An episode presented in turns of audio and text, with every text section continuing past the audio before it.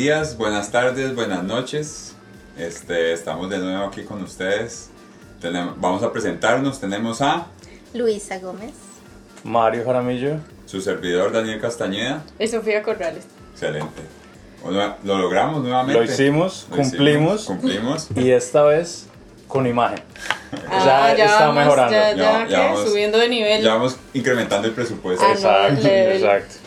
Sí, este, mm, bueno, este podcast eh, que ya casi va a tener un nombre, Ya casi. estamos por definirlo. eh, siempre mantenemos, conservamos la misma identidad. Pero ya tiene un set, ya vamos seteándonos poco a poco, ya tenemos imagen. Entonces ya, ya estamos cerca del nombre, eso significa Podríamos ponerle la sala. la sala. La sala de Mariana, como el programa que ve hija. Copyright ahí ya, ya, ya- ya vamos perdiendo. Exacto. Córtele. Em, Ok. les, les digo el tema del día. Por favor, Daniel, cuéntenos.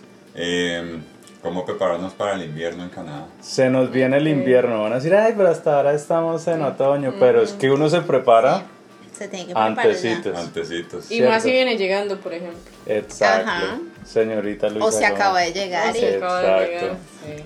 Se está preparando para esos. O para que sepa. ¿Cómo es que es? exacto. O para que sepa cómo, cómo es.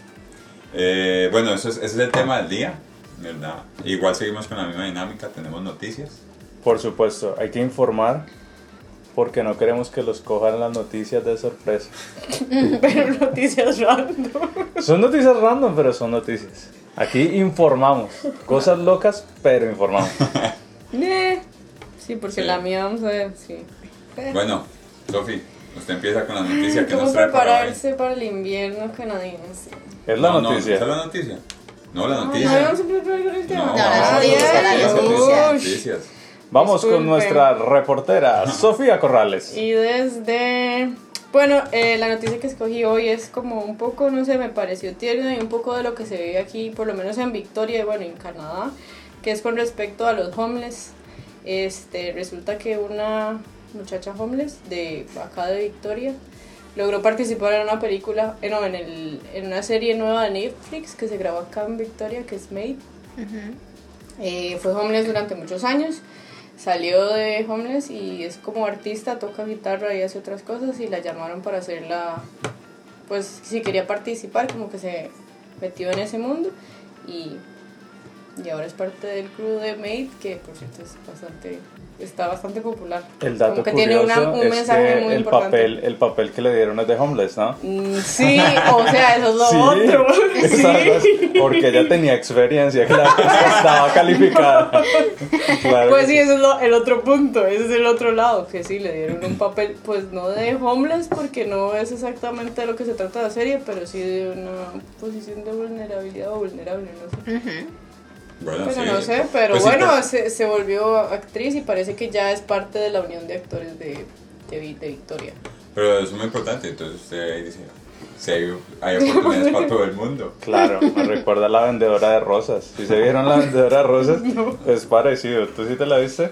Sí, hay, de hecho hay varias, hay varias películas y creaciones audiovisuales que no que utilizan estas personas porque no las están utilizando, pero que le abren ese espacio a esas personas como para ver algo nuevo y trabajar en algo nuevo y ver que hay otras oportunidades, porque yo creo que el, el estado de ser homeless le da, le da uno, bueno, nunca he sido homeless, pero las personas tal vez les cierran como esas, sí, ellos tal vez creen que no tienen Que como esa, que no tienen oportunidades, que están en ese estado para siempre. Yo creo que esas oportunidades de dejar que estas personas se integren como a la sociedad, en estos trabajos, le puede demostrar a los otros hombres aquí de la ciudad que, Que se puede integrar que- fácilmente. que se puede. claro. Bueno, pero yo sí quiero hacer una anotación importante y primero una pregunta. Yo creo que hay personas que nos están escuchando que ni saben qué es el término homeless. ¿Quién, quién nos explica, Sofía? Es tu noticia. Por favor, expándenos un poco del tema antes de que yo haga la siguiente intervención.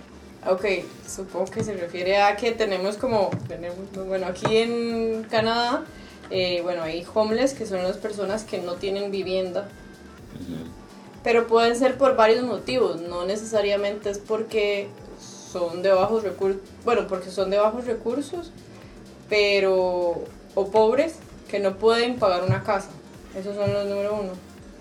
Ajá, muy bien. Habría que clasificarlos. Es que, es que Ok, sí, hay tipos de homeless. sí. Yo, yo voy, de hecho, mi, mi anotación va hasta ese punto, es que nosotros en Latinoamérica, nosotros hablamos de los homeless, eh, hay unos, eh, unas expresiones bastante, yo diría que fuertes. ¿no? En, en Colombia llegamos a decirles desechables, que es una palabra Sí, demasiado ofensiva. Pero la palabra correcta son indígenas. Habitantes de calle, Habitantes. indigentes. Yo creo que la palabra es habitantes de calle, Sí, pero hay una diferencia. Yo digo una diferencia muy marcada entre los habitantes de calle en Latinoamérica, que regularmente es gente. Hay, hay siempre como algo que tienen en común que es que el flagelo de la drogadicción está ahí, ¿no? Entonces son personas adictas que o llegaron a ese punto o arrancaron desde ese punto, porque es conocido que hay personas que desde la pobreza se han entrado pues en, en el tema de las drogas De y de los las vicios, cosas. de los y- vicios en general. porque Exacto. Ser alcohólicos. Pero, y es el punto importante que quiero resaltar aquí, y es que en Canadá no necesariamente es gente pobre, no necesariamente es gente que no tiene recursos. Exacto. Es gente básicamente que les gusta la fiesta, la fiesta fuerte, exacto. y pues la fiesta fuerte estás en las calles. Entonces, Porque incluso algunos de ellos son homeless o personas de la. ¿Cómo es? Personas de, eh, habitantes, habitantes de la calle, pero tienen sus trabajos. Y van a trabajar en el día y en la noche simplemente tal vez donde donde se quedan es un sitio que el gobierno les ayuda o se los dieron o Exacto, comparten. shelters. Hay un tema, shelter, hay un pero tema la relacionado con mayoría eso es tienen que celular y eh, el todo. mismo estado les proporciona muchas cosas. O sea, pensar de que son habitantes de calle porque no tienen la capacidad de pagar una vivienda, yo pienso que no aplica tanto aquí porque hay veces el estado les proporciona las, los hogares comunitarios, los shelters, les da un subsidio de vivienda. Pues tal vez es que no tienen las herramientas para tener su propia sin ayuda, su propio hogar sin ayuda del gobierno, digamos. Yo quisiera pensar de que ellos están ahí porque quieren. Y lo digo en un caso de, de digamos, de cercanía que tuve, una conversación que, que crucé con una persona que literal, esta persona pues eh, tiene sus posibilidades económicas, su familia tiene dinero, pero pues esta persona le gusta pasarla, entre comillas, bien. Ok, ok. Sí. Bueno, cerrando ya aquí la, la noticia, me parece un gran aporte. O sea, mucha gente desconoce esa, esa diferencia cultural desde, desde, desde este, este habitante de la calle, desde la perspectiva de Latinoamérica a, la, a, la, a la de aquí. ¿verdad? Y, y posiblemente sea diferente en cualquier otra parte del mundo. Por ejemplo, yo he escuchado que en Japón hasta tienen ahí televisor y todo y tienen su, Sus sus, comodidades. sus comodidades. Exacto. Exactly. Exactly. Seguimos con la noticia. Este. Nuestro corresponsal, Daniel Castañeda. Sí, sí, una noticia muy, muy buena. Este. No sé si escucharon que aquí en una zona, bueno, en, por el lado de Tofino, aquí en la isla de, de Vancouver, en Tofino se llama Uclelet, eh, encalló una ballena. Que una ballena encallada. Pero los, los, las personas que, bueno, los pescadores que están en la zona ayudaron a la ballena a salir de su. Ayudaron a la, a la ballena a salir de su miseria y la volvieron, la volvieron 400 toneladas. No, no, no, no, no, la, la, la sacaron y, y ya, y ya de- desencalló. La ballena se llama, eh, se llama Pinky. Oh, ok. La ballena se llama Pinky.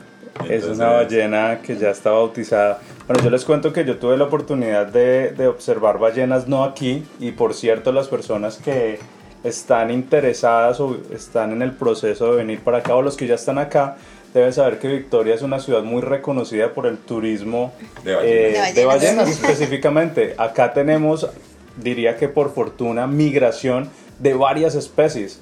Eh, digo que el 90% del año eh, las personas tienen la opción de ir a ver ballenas orcas. Eh, todos los que conocen eh, Fisherman Wharf, allá hay- siempre hay tours que salen diario, dos, tres veces y pueden hacer esto, pero también tenemos las jorobadas que migran desde la parte más arriba del polo y bajan por todo pues Centroamérica, Suramérica hasta la Patagonia. Entonces ese turismo es un poco más especial y ese tuve la oportunidad de hacerlo, pero lo hice en el Ecuador. Y sí les quiero decir que es un tema bastante emocionante. Porque Sí, claro. uno las ve en televisión, las ve en libros y uno dice esa vaina es grande. Ajá. Pero ya cuando uno la ve saltando al lado de uno, uno se siente literal como una hormiga. Entonces es una vaina espectacular que full recomiendo para los aficionados de la fauna porque es eh, de cierta manera eh, un pasatiempo eco-friendly porque realmente uno no está interfiriendo en, en la migración de- del animal, uno no los están alimentando. No, de es- hecho que nosotros una vez preguntamos ahí en, el, en la bahía Ah, que como información sobre los tours y la chica sí nos dijo que primero lo aseguran que uno va a ver ballenas, o sea, que hay una gran posibilidad que- porque entre ellos se comunican, entre los barquitos y las diferentes empresas, como si hay por este lado, si hay por aquel lado. Eh, No, y no Y solo lo eso. Si, si, no, si no ves ballenas ese día, Te devuelven Ajá. el dinero. no, no, no te devuelven el dinero. Pero le dan chance a otro. pero le dan oportunidad de ir de nuevo. Sí. Oh. Y eh, siguen las regulaciones, ella especificaba eso, como, no, pero tenemos regulaciones de que no nos podemos acercar tanto a las ballenas, o sea, hay que verlas desde, aparte por lo peligroso que supongo que Debe puede ser, ser, claro. también para no molestarlas y que no se estresen y, y eso, entonces es una experiencia que hay que, Yo, yo no he tenido la oportunidad, porque pero, yo sí quiero. pero sí. Una vez yo fui a um, Juan Chaco en Colombia, no sé si tú conoces, La discoteca sí. que es un es como una isla, puedo estar hablando, puede ser que no sea una isla, pero creo que es una isla que queda en el Pacífico de Colombia por el Chocó, por ahí, around el Pacífico. Sí, sí. Y ahí hay actividad de ballenas, pero infelizmente en la época era muy caro. Porque es una actividad cara, ¿no? O sea, Ah, de sí, todas claro. formas no es algo No, y aquí, y aquí no, no baja de los 100 dólares, ¿verdad? Por persona. Por persona. Por Poca, persona. poca cabeza. Pero no, pero de todas formas se puede un, un ahorrito Ah, no, diario sí, sí, por sí. el Yo año. creo que vale la pena. Un Igual épocas. diario. Un dólar, un dólar Un dólar diario. 100 días uno va a ver ballenas. ¿Y cómo hace el dólar diario? ¿Cómo te ahorro para ballenas? Cierto, como va tu ahorro así lo que, lo que uno recoge en reciclaje, ya Sí, le encontré, ya le encontré un propósito, voy a tardar unos dos años, pero a puro, a puro reciclaje voy a llegar a él. Eh, damas y caballeros, si ustedes me lo permiten, me gustaría compartir una Claro. nota. No, No claro. llamémoslo una noticia porque hoy no me correspondía, pero llamémoslo información, Mm, adicional. información adicional. Imagínense que en London, Ontario, hay Yo me un fui restaurante. Ya. No, no, no, no, no, no, Ahí no. me volvieron de una. Estamos, estamos aquí en, todavía en el casco urbano. Eh, en London, Ontario, hay un restaurante muy famoso. No sé si ustedes conocen a. No sé si se pronuncia así, pero a Salt Bay. El que. Ah, sí, sí, claro. sí, Los sí. que no nos están viendo no vieron la seña. Pero. pero- El de la sal, pues. Es, El de la- es turco. El turco, El turco. de la sal. Turco Sí, de la sal. Si usted dice el El turco, es que lo que pasa es que ya eso queda muy como... Sí, bueno, ustedes me entenderán, pero el caso es que hay un restaurante del hombre. La noticia es muy interesante porque el mesero que atendió una mesa de cuatro así como esta se llevó 8 mil dólares de tip. Entonces, bueno, ahí dice, oh, bueno, tan de buenas. eh, Bueno, todos los que trabajan en cocina saben que eso solo pasa una vez en la vida. Pero lo que no solo compartió este muchacho aparte de su tip fue la cuenta. Fue una cuenta de 60 mil Ah, dólares canadienses. Sí, señores. Entonces mi pregunta es, ¿qué tiene que comer uno para que le cueste 60 mil? Yo les cuento por experiencia que alguna vez, pues por la goma de Salvaje, cuando estaba famoso, él tiene un restaurante en Nueva York y pensé ir. Cuando chequeé la carta, eh, pues sí, es absurdamente caro y no iba a poder ir, no fui de hecho, ahí cayó la pandemia. Y bueno, no fue por, no fue por- Fue por la la pandemia. pandemia, claramente. Pero una hamburguesa vale 70 dólares. Entonces, a ese nivel, y eso es como lo más barato de la carta. Pero aún así, para que una cuenta de 60 mil.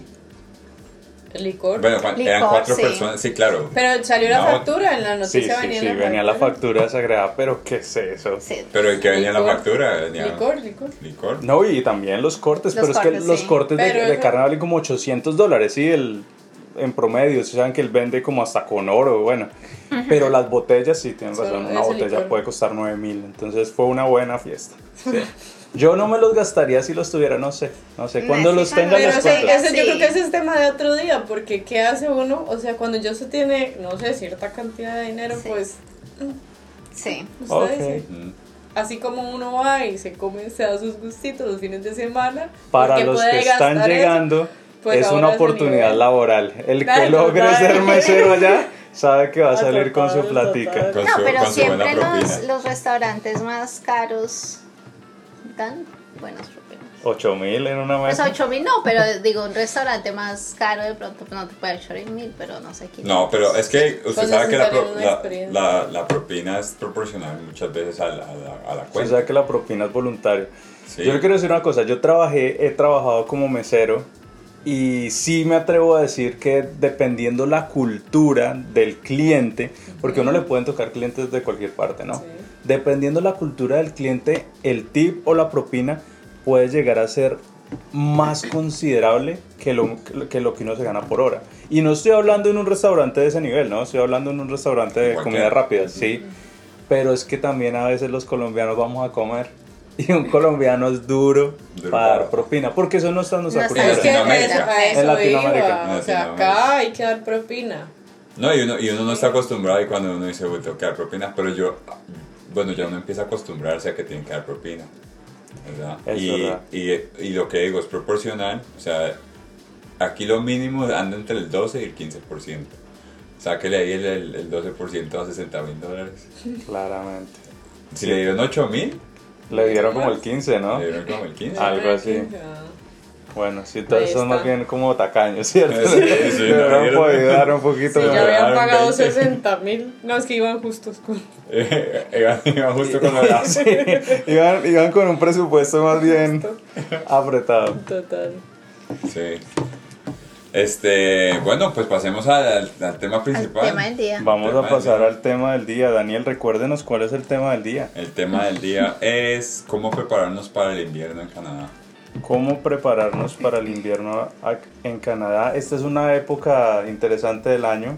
Yo diría que ya estamos tarde porque la época, y yo, yo pensaría que el consejo número uno que no me están preguntando y ya se lo estoy dando es que esto sí hay que, hay que empezarlo a preparar Desde- en verano. En verano. Verano es el mejor momento para prepararse. Ni siquiera voy a decir por qué para que cada uno exponga su, su punto, pero los precios en verano Ah, pues sí. Para la ropa de invierno. para la ro- y para todo. Para todo lo relacionado con invierno, Ajá, es, verano le da a uno el tiempo, le da el precio, bueno, claro, porque no es temporada de frío. exacto. Entonces, ¿Quién? no, no, yo digo que empecemos con Lu. Lu, cuéntenos, que, Pues ¿cómo está estaba- preparando usted para el Estaba invierno? pensando aquí, donde yo vivía allá en Brasil, nosotros teníamos invierno. Lógico que no era pues el invierno aquí, pero yo creo que podría llegar a ser parecido con el de Victoria. O sea, eran días que llegábamos a un grado, cero grados perfectamente. ¿Cuál era la diferencia? Que nosotros no, o sea, nuestras construcciones no estaban preparadas para invierno. Entonces, cualquier lugar que tú ibas, tenías que ir lleno de ropa porque te ibas a congelar si ibas al centro comercial, si estabas dentro de casa, si ibas a un restaurante, o sea, siempre estábamos con nuestra ropa de frío en cualquier lugar, trabajando en cualquier lugar. Entonces, sí nos preparamos, o sea, sentíamos el frío, nos preparábamos para, para que llegara ese- esa época del año. Pero aquí yo siento que, o sea, por lo menos aquí todos estamos sin ropa de frío porque el apartamento está caliente y todos los lugares donde tú entras va a estar caliente. Entonces, eso me ha costado un poquito, como salir de casa con ropa y después tienes que llegar al lugar y te tienes que quitar todo porque te moriste de calor. Por lo menos Carlos eso me dice, como no, durante el, el trabajo me tengo que quitar la ropa, bueno, la chaqueta. Yo no sé en qué trabaja Carlos, pero me tengo que quitar la chaqueta un montón de veces. Ay, Dios mío. Una, un- ¿qué es una nota importante cada vez que Lu dice quitarse la ropa? Es la Es la- la- es la- sí, la porque hay- personas que nos están escuchando, ya dijeron que por lo menos aquí en la casa estamos sin ropa. Entonces, yo no, yo sí quiero decir que sí estamos vestidos. No me refiero a la ropa de frío. Y esas, y esas han sido unas diferencias. Es que, que yo creo que bueno, con el tiempo nos empezamos a acostumbrar y por eso yo no me he querido preparar tanto para el frío. O sea, no que no me haya querido preparar, pero yo digo, no creo que sea suficiente, o sea, no creo que sea necesario. Yo tengo mis cositas de lana y listo. Entonces, yo estoy más como así. Es- esperando a ver qué pasa. Esperando a ver qué pasa, exactamente. Ok. Está la O sea, con. Carlos Bueno, como es yo- un punto, es un punto importante. con Carlos, como Ajá. yo sé que él sale por la noche, y llega después de medianoche a la casa y todo No, eso. Pues pero mire, sí mire, necesita. no trabaja sin ropa, llega después de medianoche y ya, bueno, cada quien puede sacar conjeturas. no, él, él hace un trabajo muy honrado. Todos los trabajos son honrados, déjeme decirle. Sí, hubiera hecho un, tra- un trabajo muy, muy, pero muy pesado. Pesado, sí. Ok. Pero, en fin, a él sí le estamos como mirando la cuestión de las chaquetas y eso, porque Sí. pues, yo sí siento que él debe estar preparado para eso. Pero yo sí estoy más en eso, como esperemos a ver qué pasa. O sea, que baje un poquito la temperatura y si de pronto siento la necesidad de una chaquetica o unas botas, pues miraré. Pero eso aquí en Victoria, no sé, lógicamente si estuviéramos, no sé, en, en Calgary, no sé, que es mucho más frío, Ahorita, sería ahorita vamos a escuchar la versión de Edmonton, pero aprovechando la, la historia de Lu, yo también tengo una muy parecida que hice todo lo contrario. Fue mi primer, mi primer invierno. Uno sí, ustedes saben que uno es todo montañerito, apenas recién Lo inauguraron. Exacto, no, pero no, no, no fue tanto así. Entonces, de hecho, eran unas vacaciones de invierno eh, y era el- el- la razón principal. Yo quería, pues, tener la experiencia. Entonces, la preocupación número uno de, de mi mamá y de todos es que, ¿y la ropa de invierno? ¿Qué vamos a hacer? Uno en Colombia conseguir ropa de, invierno es, pues, muy difícil, ¿no? Aparte que es muy cara. Entonces hicimos lo que haría cualquiera, es llamar al amigo que sí ha Que sí tenido la experiencia. sí. El único problema es que no era amigo mío, sino era amigo de mi mamá. Entonces ya era un señor, pues, entrado en, en sus años. Y resulta y acontece que hasta la última semana antes de irnos, nos facilitó la famosa, era solo una chaqueta, pero ya les terminé de contar. Y nos la pasó en una maleta. En una maleta de viaje, o sea, en una maleta de 29 Ya. pulgadas, la grande. Cuando abrimos, era un abrigo de cuero. Adentro todo lana. Sí, o sea, desde, bueno, desde el cuello hasta, yo digo que hasta los talones. Era así una vaina, de cuenta, un gabán gigante de cuero, apestoso, guardado, así como que llevaba Ah, no. 400 generaciones. En el sudor Entonces- abuelito. Sí, no, es, es exacto. Eh, era, era una chaqueta de tres posturas, dijo el señor. Y yo, ¿cómo hacía tres posturas? Sí, la puso mi abuela, la puso mi papá. Y ya. Ay, Me la puse yo. Bueno, el caso fue que ya dijimos, no, pues a lo mejor sí, o sea, somos tan ignorantes que allá sí es un frío polar que ¿En dónde era? ¿En Nueva York? era por Nueva York. Entonces la echamos a la maleta. Yo sí, mi mamá dijo, ay, no lleves la puesta en el avión. Yo dije, no, pri- no, primero me bajan por el, olor Rico de pieles. y luego me va la policía pensando que llevo por ahí el cargamento. Entonces dije, no, no, no, lo llevo en la maleta y cuando me baje, si está haciendo tanto frío, pues me la pongo. Vaya sorpresa que me di yo pues llevando todo ese mundo de equipaje y todo eso. Entonces para prepararme por si me tocaba bajarme y no me la podía poner, llevaba doble media, el jean, debajo una sudadera, un buzo, pues yo era sudando en ese avión así que me derretía con saco, con bueno, un montón de cosas. Ahí sí el gorrito de lana, guantes de lana, el caso es que llego. Yo como me imaginaba, y yo, ahorita me río y lo cuento, pero yo estoy seguro que muchas personas, inclusive las que nos están escuchando, siempre que piensan en invierno, piensan de que todo está blanco así, 20 pulgadas de nieve, que eso van a salir y les va a tocar prácticamente desenterrarse. ajá. Claro, yo llego, me bajo del avión y literal, un día común y corriente. Ese día ni estaba haciendo frío, no había nieve, ni una gota. El frío era, yo digo que un poco más frío que me monté en Bogotá. Entonces, un poco más frío porque llegué al mediodía. Entonces, no había como nada raro. Y yo con mi super maleta sudando así.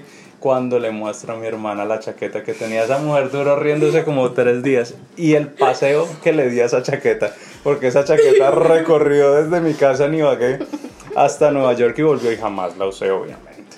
Entonces, toda esta historia para decir lo que está haciendo Lu probablemente sea una buena idea si uno no tiene la experiencia. Hay gente que se agarra a comprar y comprar y comprar y comprar cosas y se compra que la bota impermeable, que la de nieve, que la de doble suela, que eso es carísimo. Y más si se compra en otra parte que no es la adecuada o en una temporada del año que no está a un buen precio y después terminan embarrándolo porque ahora yo se los digo que ya he pasado como tres o cuatro inviernos seguidos pues que uno realmente sale en tenis. O sea, el día que neva, que es uno o dos, máximo tres acá en Victoria, ese día se pondrán las famosas botas. Pero el resto uno sigue andando en tenis. Entonces estamos... Una- tenis y una buena media y con Y eso ya listo. sale. sale Y No, y listo. tiene la, o sea, uno no va a vivir en la calle. O sea, Total. tú no estás todo el tiempo, o sea, en la calle tú te bajas del carro a entrar en un lugar y, Y y a salir y listo, pero Y los lugares están, ca- exacto. Solo la calle, literal, solo la Solo calle. la calle. El la casa. Hasta las paradas, aquí no en Victoria, pero en muchas ciudades grandes, Vancouver, Toronto, hay paradas de bus que tienen calefacción. Y los, y los edificios, así no tengan calefacción, ellos están preparados. También ellos tienen ese isola- isolamiento térmico que se llama. El apartamento nosotros le contaba a Daniel cuando llegué, el, la calefacción está dañada. O sea, hasta el momento no sabemos cómo funciona. A veces tú te sientas y sientes un poquito de calor. A veces no, no sabemos, no está funcionando. Pero el apartamento no está frío. O sea, a veces, lógico, abro las ventanas y se enfría.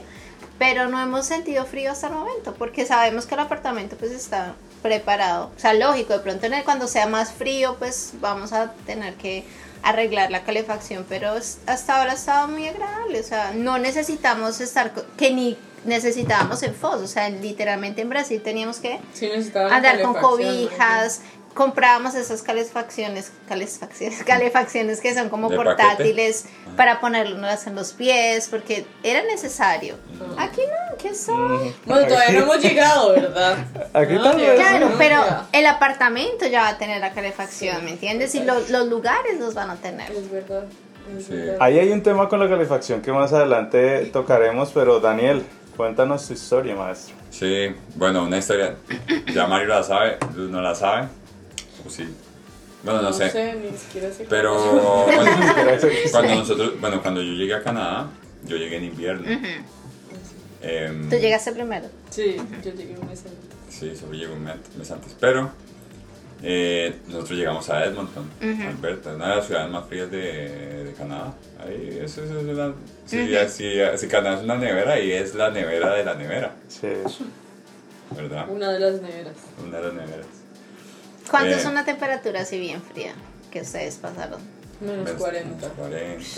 Y una noche dijeron que llegó como menos 50. Menos 50. Llegó, una noche llegó a menos 50 y, y las líneas del tren se reventaron del Daniel, frío que hizo. estoy recibiendo una llamada mental de producción, que Ajá. soy yo mismo, y recordarles que el micrófono está sobre la mesa, entonces que no podemos darle mucho movimiento porque va a quedar el, el, El el sonido. en la grabación. Continúe.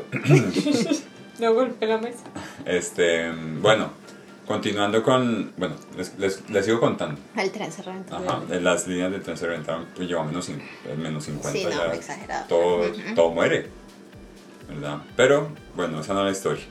Resulta que un día eh, que yo con Sophie se fue a trabajar, ella trabajaba en Downtown, y quedamos de ir a... ¿A dónde fue que quedamos de ir?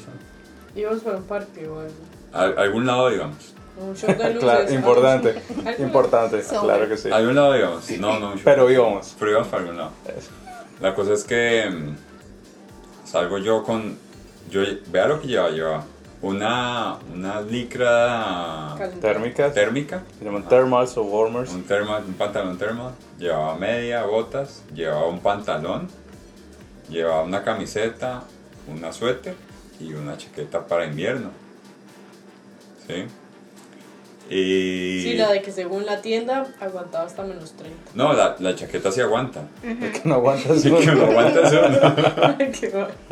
Pues los zapatos eran para invierno también. Sí, sí, sí, botas de invierno. Eh, y, y me fui yo, bueno, usted, usted sabe en Google Maps uno ve la aplicación, pero yo tenía que agarrar bus Ujú. para ir al downtown. Entonces ya me voy yo ahí, yo dije, bueno, ahí me, ya calculando que venga el bus para no tener que esperarme en la parada.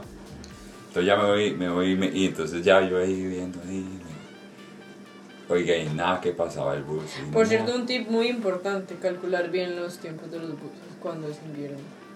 Ajá, bueno, pero, es Por la espera. Por la espera, sí. Pero bueno, es una, le- resulta que pasó, pasaron 15, 20 minutos y llegó el bus. Entonces me dijo el, el chofer del bus, me dijo, ay, sorry, eh, no, el de antes no pasó porque, porque no encendía el bus. Oh my god. No, no me encendía el bus, entonces no podía arrancar Por el frío. por el frío. Y yo, en- y yo en la parada, y así hasta que se me, se me hacía una... Las. En la era de hielo. Sí. Exacto. Y No, bueno, ya fuerte. eh, los buses tienen calefacción. Entonces ya yo me subí, yo, ay, ya me calenté y ya cuando llegué yo ya estaba caliente. ¿Verdad? Pero bueno, ya yo me bajé donde, donde nos quedamos de ver con Sofi y teníamos que caminar un- Como tres cuadras. como tres cuadras. Era tanto el frío que yo no sentía las piernas. Oh my god. Yo, yo caminaba, yo daba los pasos y yo, y yo, sé- yo sabía que tenía que caminar, pero yo no sentía las piernas. Eh, Cada paso que yo daba no sentía las piernas. Y yo le dije a Sofi, Sofi, no, no aguanto, me duelen las piernas, no, no, no, no, es que no me dolían, no las sentía, Sí. era el punto. Entonces, yo solo caminaba, yo le dije, "Te- tenemos que meternos en algún lado porque si no, no voy a terminar cayéndome. Sí. Imagínense, uno tirado en el piso, sin, sin No. poder moverse y ese frío.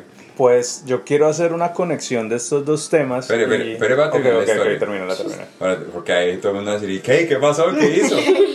Sí, ¿qué hiciste? Te caíste. y Sofi te encontró meses después. No, no, no, este... mm, Yo lo encontré congelado. Fuimos con Sofi a un 7-Eleven y me tocó comprarme un chocolate caliente.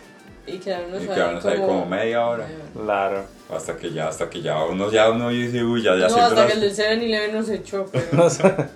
Es que ya Eso se robaron mucho No, el pero calor. eso es, eso es realmente Sí. preocupante.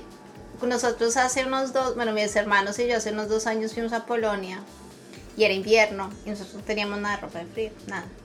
Pues, o sea, la ropa de frío que tú traes de América Latina, saquito, botas de cuero, normal. Y teníamos un walking tour por la ciudad y estaba nevando, sí, terrible, el piso congelado, todo. Y ahora que cantaste la historia de que no sentiste las piernas, a mí me pasó exactamente lo mismo, pero yo sentía que los dedos de los pies los, los estaba perdiendo, o sea, ya no existían. Yo sentía un dolor como si se te quemara literalmente Ah, sí, se siente, los sí. dedos, o sea, estaba perdiendo mis extremidades. Y cada vez que tú caminabas sobre el hielo y bueno, la nieve, era como si se te cortaran los pies. Oh my god. O sea, ¿qué me tocó hacer? ¿Qué, qué hizo Luis? Pues me tocó meterme en un lugar y sentarme. Yo no, Es que no toca, puedo. eso, eso No, yo no digo que esa es la única forma. De hecho, ahorita lo que les quería decir y para conectar la historia de Sophie con esta es eh, por qué hay tanto homeless en Victoria. Ah, bueno, Esa es la razón. Ujú, Eh, clima. acá llegan unos inviernos tan severos que literal la gente amanece muerta en la calle. Y no es como por ponerle terror tanto pues a, a- a la cosa, pero sí es para ser realistas de que es un invierno fuerte. O sea, no- es más allá del muñeco de nieve, es más allá de los trineos, es una cosa que puede ser delicada si no estamos Si no bien está preparados. preparado. Exacto. Sí, sí, y no, y, y es, y, y Ese fue el primer encuentro cercano. ese fue el primer encuentro. Con la muerte. No, y eso se, llama, eso se le llama el frostbite. Aquí le llaman el frostbite. ¿Al dolor de las piernas? No, al, al, al cuando usted pierde una extremidad Por el Ajá, por el frío. Ya, digamos, digamos, ahí llega uno a tal punto, digamos, por ejemplo, para yo ver que venía el bus, tenía que quitarme el guante para poder utilizar el teléfono. ¿Sí? Y uno se quita el guante y, y esto empieza a dolerle las puntas de los dedos. Es como si te Es que el frío duele. Eso, duele eso los arde, fríos, eso sí. Y ahí es arde, cuando uno arde. se da cuenta que sí necesita ropa Sí. preparada para invierno. Yo llevaba en ese entonces, hubo otro paseo que hicimos a un, a un campo de concentración, un poco triste, después les cuento. Pero estaba en tormenta de nieve. Y nosotros también, yo con mis botas de cuero que no te sirven para absolutamente Nada. por más de que tú te metas 80 medidas, no te sirve para nada. Y yo llevaba guantes normales de lana. Pues, oh sorpresa, yo llevaba mis guantes mojados todo el tiempo, pues porque la nieve es agua y de ahí, o sea, es la primera vez que yo viajaba a un lugar donde... Claro. Y lo- me tocó quitarme los guantes porque eran mojados, congelados, era peor que no tener guantes, pero Sí, fue muy preocupante, o sea, te- uno se llega a preocupar por la vida de uno Sí, literalmente. pero, porque- pero bueno, vea, recapitulemos. O, o- o bueno, quería decir algo más. Eh, no, no, no, afirmo. No, y- no, no, no, quería, quería, Está bien. Estoy de acuerdo, estoy de acuerdo. No me estoy durmiendo, solo se me cerraron los ojos. No, no, no, quería recapitular con, con que para prepararse para el invierno uno que necesita unas buenas botas, ¿verdad? Unos, unos, unos térmicos, un pantalón o Sí. camisa térmica, unos guantes y ojalá, y ojalá esos que son de los deditos pegados, que llaman mittens. Ah, Bueno, que Ajá, les dicen esos son mittens. mejores. Esos son mejores porque, por, ¿por qué razón? Porque mantienen toda la mano pegada, entonces cada dedito le transmite claro. calor. transmite Y algo calor. otra cosa muy importante, no es tanto, a ver, la ropa que uno compre, si es cara o no, es el tipo. Por ejemplo, la mezclilla del jeans, El el- jeans. eso no sirve para el calor. O sea, eso Claro. te, se pone frío, casi que se puede congelar con el... Con el... Gracias, Mari, por Sí, no, pero sí. Entonces hay, hay ropa que pues normalmente no se usa por lo mismo y más si uno no está acostumbrado al frío. Hay una Los guantes cosa, esos separados de deditos a menos 40 no funcionan. Daniel nos dejó vestidos hasta la cintura con las manos, pero Sí. de ahí para arriba, algo El fundamental, gorrito. el gorrito. El- el- Acá, acá le el llaman tuk. tuk. Sí, el tuk es fundamental. Pero a mí Y es yo, que me da dolor de cabeza. Eh, el pero yo te iba a decir una me cosa. empieza a doler la frente de una manera. yo pensaba que eso era una bobada. Yo decía, ay, no, el No, gorrito es sí para las fotos. No, no, actualmente que todavía estamos a una temperatura de 5 en la noche, 6, 7, 8, cuando me bajo del carro para subir me da dolor de cabeza. Es eso. Ujú. Claro, la cabeza por Después la de cabeza. cierta entra el frío. La cabeza temperatura y las orejas también. a usar La gorro porque... Las orejeras también son importantes. Bueno, pero si, si el gorrito usted le cubre las Sí. orejas, no hay tanta necesidad. Esos días yo estaba limpiando, bueno, Carlos estaba limpiando las ventanas del, del ¿Con ropa o sin ropa? Balcón. con ropa, pero poquita ropa, no estaba preparado, del balcón y, y ahí donde vivimos nosotros hay mucho viento porque el mar está a una cuadra, siempre hay mucho viento de, supongo que de la playa, no sé. De la rosa Y de era tan, y era tan, tan congelado porque esa parte ahí es muy fría, o sea, sientes mucho frío. O sea, nos estuvimos ahí como cinco minutos limpiando y fue así como que se nos es- iba a explotar la cabeza el frío. O sea, que se te mete en las orejas y se te congela el cerebro. Eh, no, sí, Es literal. que es literal. verdad. Sí. Bueno, a mí eso es lo que más me molesta, el frío Sí. en la cabeza. Pero si amarramos todas estas historias, entonces el primer dato es hay que prepararnos con la ropa. Con la ropa. Y si lo amarramos con mi primer argumento es el mejor momento para comprar esta ropa es verano. En verano van a encontrar las promociones, los descuentos. Acá se usa mucho la ropa de segunda y no por tacaños, sino acá una, una chaqueta y no estamos haciéndole publicidad Canada Goose o Canadian Goose, no sé cómo se No, llama. mil dólares. Mil dólares. Entonces, llegar a pensar comprarla de segunda no es una idea descabellada. No, si es que encuentra. Sí, es No, pero otro, otro punto importante es que, por ejemplo, ¿qué pasa si, bueno, eh, el otro día estaba viendo en uno de los chats de Canadá, este, preguntaban eso, que cómo hacía que ya iban a llegar y que el frío y que le preocupaba, entonces todas las personas le dijeron como no compré nada, se lo compra aquí, sí, pero hay que bajarse el avión, hay que salir del aeropuerto. No le dijeron literal, no traiga nada, aquí lo compro. Y la persona Entonces- venía en, en chancletas exacto. Entonces otra persona dijo, bueno, yo le llevo, yo voy a Walmart y yo le compro las jackets y los espero, bueno, porque tiene suerte. Sí. Pero yo sí creo, Qué Trae lo básico. Que- Para lo- lo una, buena, Igual buena- el- el- una buena suerte. ajá, igual Sí. en, la- en, en nuestros países tenemos tiendas que venden Sí. jackets. Nosotros conseguimos en en Costa Costa Rica Rica. jackets de menos 30. O sea, que sí se puede. Sí. Y, esa no funcionó para salir. Ya después sí vamos a ver si funcionaba o no, de verdad. Las, pero- las camiseticas térmicas, las, los Ajá, cositos también los venden en cualquier lugar. Entonces venir con eso, yo que pensaría por lo menos quien está viniendo aquí en Victoria, hacer lo que yo estoy haciendo, esperar a ver what's going on, porque también el calentamiento No global nos está cambiando todo muy rápido, no sabemos cómo Sí, va a ser es este año.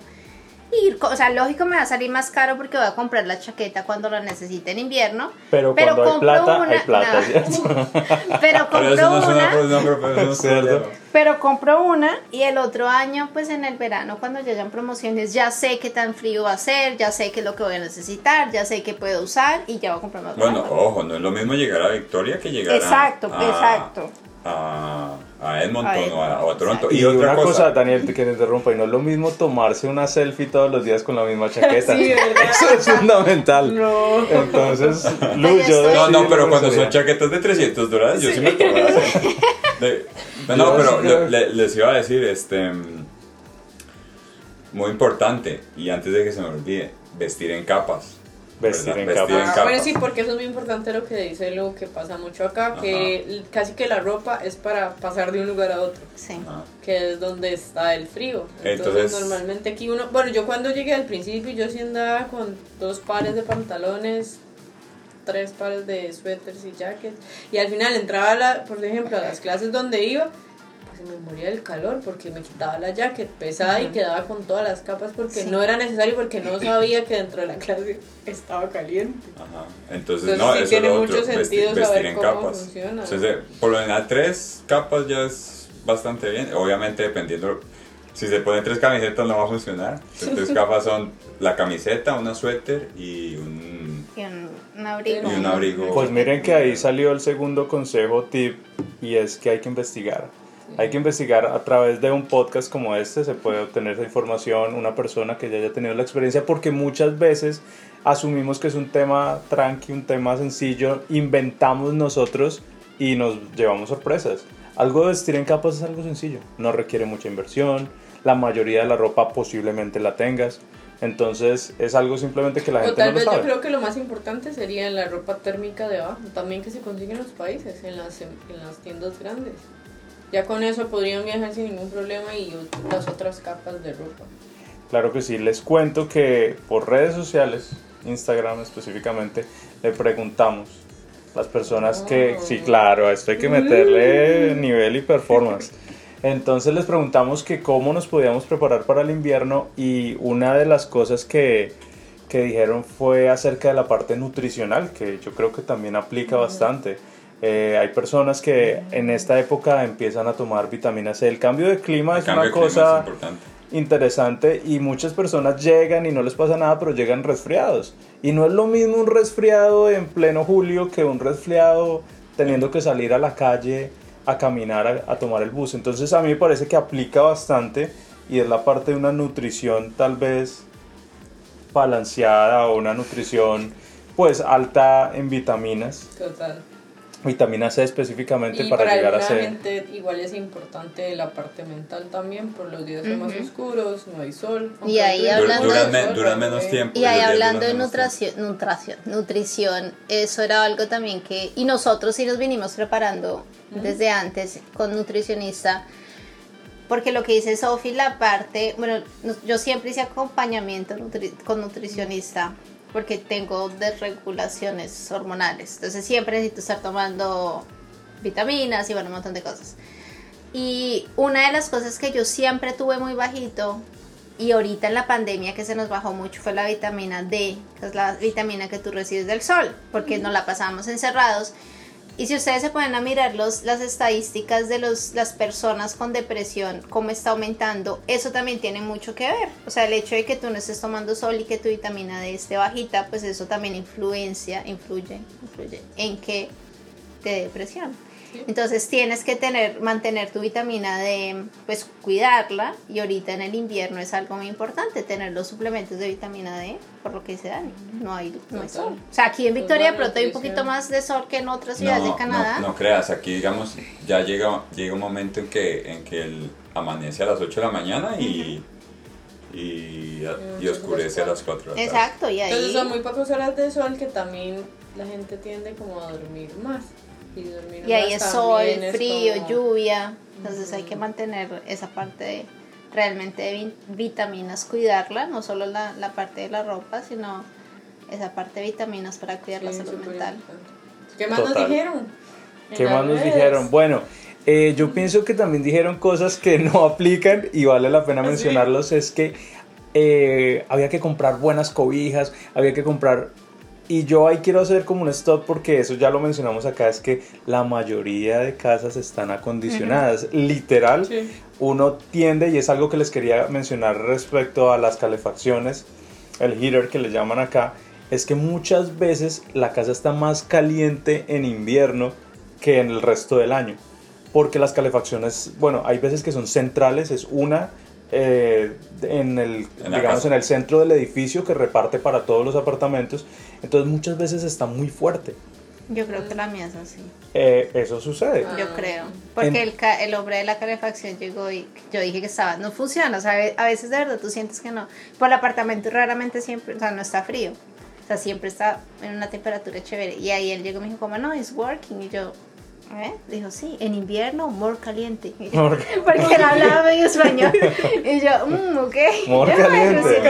sí, baby, baby. Exacto. Digo, when it's winter, more caliente. More caliente, Ok, ok. ok. Ya Entonces yo creo que ser Entonces Eso que pasa. No, venga, y- y hablando de ese tema de las calefacciones, y es un tema muy importante, eh, bueno, nosotros que vivimos en apartamento, eso no, digamos, uno, uno, uno ve el tema de la calefacción como más cercana, pero cuando usted vive en un basement, el, recuerde, el basement no, muchas veces no recibe el sol, de, Son más fríos los son más fríos los Y la humedad que entra por el piso también. Y la humedad que me- entonces- Nosotros estuvimos tres meses en el basement en, en Alberta y era bien frío. Bueno, ahí, Aún ahí yo pienso que aplicaría de pronto el consejo que nos dieron a través de Instagram. De comprar muchas pero, pero yo diría que en pesadas. general, en general no, eh, no aplica tanto porque todos los interiores, sea oficinas, centros comerciales, bueno, todos los sitios recreacionales, incluyendo los hogares, Hasta las piscinas. hasta las piscinas, Ajá, están todos- climatizadas, todos ¿cierto? sí.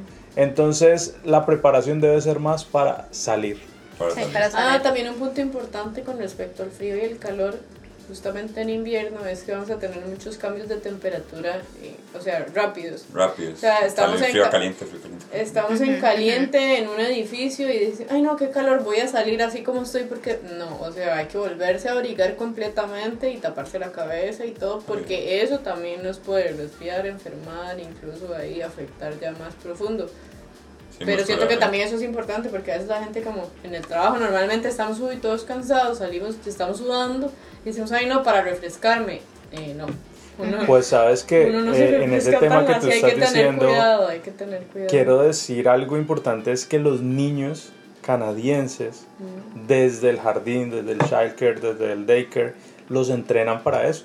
Mira que eso culturalmente para nosotros a veces es hasta Sí. complicado eso de quitarnos, ponernos, quitarnos, ponernos, es raro. Entonces uno prefiere tener como una ropa estándar que le sirva para todo, pero no, no aplica. Entonces los niños, ellos a diario, sea la temporada del año que sea, los sacan a dar un paseo y hasta dos. Entonces, pues para un, para un papá latino, es, es mi caso, Pero salir, sacarlo, a dar un paseo como... no a la calle, al parque, Sin salen. chaquetas. No, a eso voy justamente. Ah. Desde chiquiticos les enseñan a que cuando se van a listar para salir, dependiendo la temporada del año, ellos tienen que ponerse un atuendo y les enseñan cómo vestirse. Entonces le dicen lo primero que tienen que colocar son las botas, después tienen que colocar tal cosa y los niños aprenden. Entonces es algo muy cultural que ellos desde niños saben acá. Ellos saben que cuando salen se ponen todo y cuando vuelven se quitan todo. Si estamos en temporada de lluvia salen con paraguas. Son cosas que de verdad parecen elementales, pero son cosas que a nosotros no- nos dan duro. En nuestro caso es tener ese cuidado, ese... Sí, Ah, ay, que está, está, muy, que está muy caliente aquí adentro, no, pero salgo y me refresco, no, o sea, abríguese porque el frío no es, no es jugando, o sea, es... Y en hay serio mucha, golpea. mucha facilidad de, de enfermarse. Y la deshidratación es... eh, Sí. también. Eso, por, es- por estar mucho tiempo también en la calefacción, recuerde que, uno, eh, que el- Sí. la piel se deshidrata. Sí. Entonces, Yo ahorita, no sé si ustedes están viendo aquí mis ojos por debajo, pues nadie va a ver, pero está todo blanquito. Pero... Bueno, el, el caso es que yo creo que por la fa- calefacción eh, al de- debo estar seca, no sé qué. Yo sé que no estoy tomando el agua que necesito tomar, pero sí es algo que me ha dado duro y es la resequedad del ambiente. Ujú. Entonces en los ojos, por ejemplo, que mis ojos los mantengo secos, la nariz me duele, Ah, la re- sí. respiro y me duele toda esa parte y yo sé que es Pues por es la... lo que- Aquí la- es donde entra nuestro primer patrocinador, Vic. Nos ha traído, no, no, no nos ha traído nada, pero sí les quiero comentar que es importante adquirir los humidificadores Humidificadores. o humidifiers. Pero bueno, aquí en Victoria no tanto porque aquí hay mucha humedad. Depende de la casa en la que usted viva, diría yo. Sí. Porque si es una casa que tiene una calefacción central, que esa vaina va a calentar sí o sí, el humidificador es muy importante. ¿Qué es el humidificador? Realmente es un aparato que parece una pecera, está lleno de agua y él básicamente con calor lo que está haciendo es vaporizar esa agua y ponerle al ambiente eh, de pronto la humedad que le hace falta. Que le hace falta. Básicamente a, a grandes rasgos. Hay mucha gente que utiliza los, los, de los aromas, ¿qué se llama? Em, Ah, difusores. Unos Ol- eh, difusores, difusores. difusores. Pues sí, eso cumple eso, también. eso cumple también la función. ellos también son con agüita. Pero ellos no son patrocinadores de este podcast, Daniel, entonces yo me estoy enfocando. No, y otro punto importante que dice Lu de la piel. A mí en Edmonton, en los, las primeras semanas cuando empezaba a salir y a trabajar, qué sé yo, sí se me hizo una alergia y una resequedad en las manos, pero así que se me rompió. Ujú. Y yo pensé que era yo, uy, no me estoy poniendo crema o me estoy poniendo... Y no, me dijeron, no, es que el frío rompe. Y de verdad tenía todo esto lleno de, de, de, de granitos, hasta que no me empecé a poner crema y uso mucho aceite, aceites, diferentes tipos de aceites por lo mismo, porque se seca tanto que toca estarse poniendo Sí. en todo lado, o sea, todos los días, ¿cierto? No, que nos Aceite de- bañamos en crema. ¿Aceite de qué era? Eh, Eso no me acuerdo de de qué era. ricino. De hígado de de castor. De castor. Aceite de castor Porque sí, usted no, de, de un pronto a otro usted se da cuenta y tiene las manos, ¿verdad? Te pasó, en car no car pero duelen, o sea, es como... Sí. Se le, se le pica. empiezan a... Igual Aquí le la- llaman que, que, se, que se está... La piel se está poniendo ashy. Ashy skin. ajá. Ashy skin. Y es eso, es que se ve, se ve como, como arrugadita, como gris, como... O y se ve eso es gris. frío. No, yo comencé a sentir una resequedad así abajo de los ojos. Y Carlos fue el que ya me dijo, como, ay, ¿qué tienes ahí? Y, y yo me toco y siento como una resequedad, está reseco. Entonces me tocará Toca. mantener súper hidratado. Pero sí debe ten- tiene que ver mucho con el ambiente. Yo siempre escuché mucho que cuando tú llegabas aquí en Canadá, la, si tú tenías rinitis o tenías algún tipo de alergia en la piel, una cosa, se te podía intensificar. Y yo pues no creía, porque como así que bobada. Pero yo, yo siempre tengo mucha rinitis todo el tiempo. Y aquí la rinitis, o sea, los ataques de rinitis que me han dado han sido de tengo COVID, me voy a morir. O sea, yo te los juro que yo Ah, siento que sí. es, o sea, que eso ¿No será me duele. ¿Será COVID? Eh, luego, gracias por venir. Eh, yo siento así como dolor de- de- cuando respiro, me duele la garganta, los ojos se me secan, la cara, no sé qué, pero me tomo mi antialérgico y el otro día ya estoy bien. Y es como esa noche, así que Es por el frío. Y es por el frío, pero sí creo que el clima debe tener alguna influencia en ese tipo de alergias respiratorias. Pues Lu, te cuento que otro de nuestros patrocinadores es Vaselina. Cuando yo llegué a este país, jamás, jamás, no, es Vaselina.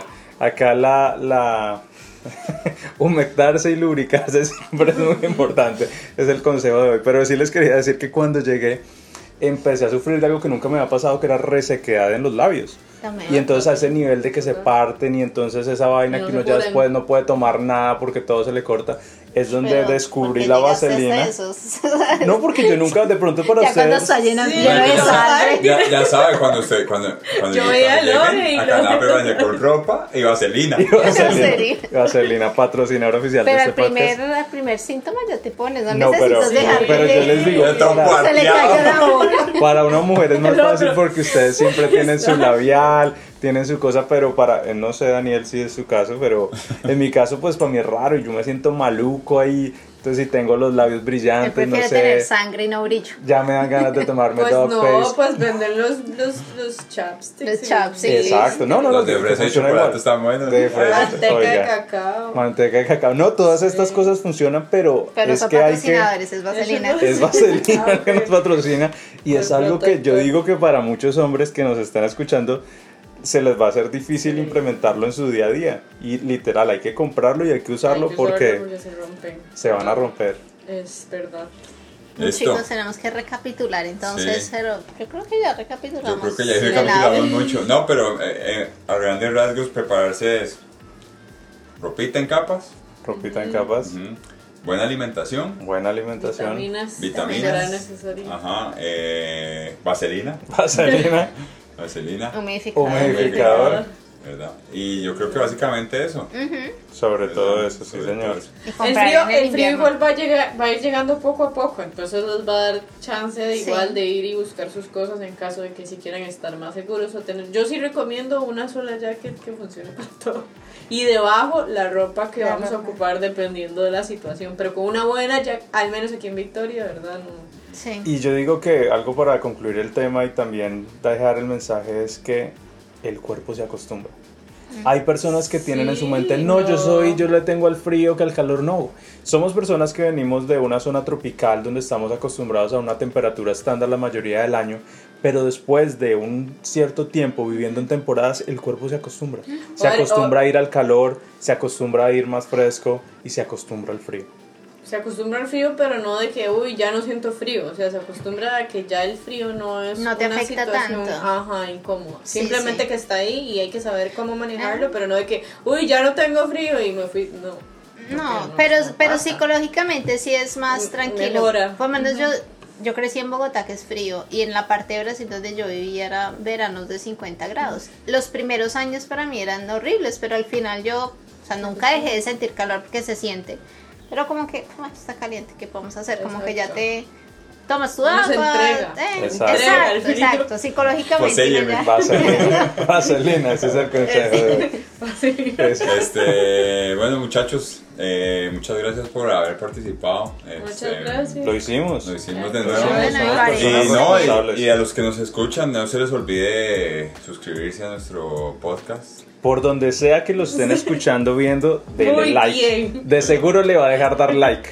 Entonces, y compártalo denle si es posible. Ajá, y- Compártalo si le gustó. Y exacto, y si tienen comentarios que nos, que nos lo pongan ahí, Por favor. por favor, comentarios. Vamos dudas, a comprometernos, vamos a comprometernos en este cierre en algo es que la próxima vez vamos a tener redes sociales para que ya poder decirles dónde nos escriban, Sí, que nos den sus opiniones Y si todo sale bien, un nombre.